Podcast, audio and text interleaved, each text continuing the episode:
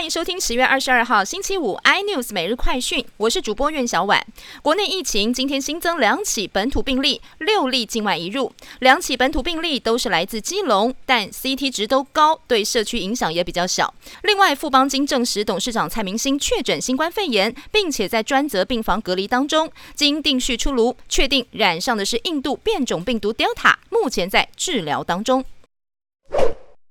美国总统拜登被问到台湾如果遭受到中国攻击，美国是否会防卫台湾的时候，他肯定回答会，我们有承诺要这么做。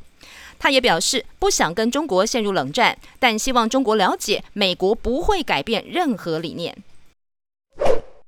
抖音的母公司有员工要失业了。由于中国强力整顿科技业，经传抖音母公司字节跳动大幅裁员百分之七十，等于有将近七万人面临失业。另外，字节跳动最大投资者之一美国海纳集团也考虑要出售手中大约一百四十亿台币的股份。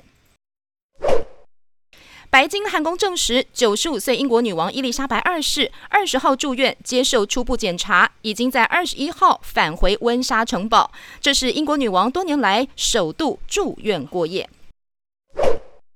日本大阪环球影城发生突然停电的意外，导致许多设施停止运作。当时正好有一部云霄飞车行驶到一半，全部的游客都被卡在半空中，在工作人员引导之下，赶紧从紧急逃生梯步行走下铁轨。更多新闻内容，请锁定有线电视四十八、八十八、MOD 五零四三立财经台 iNews，或上 YouTube 搜寻三立 iNews。感谢台湾最大 Podcast 公司声浪技术支持。您也可以在 Google、Apple、Spotify、KKBox 收听最新 iNews 每日快讯。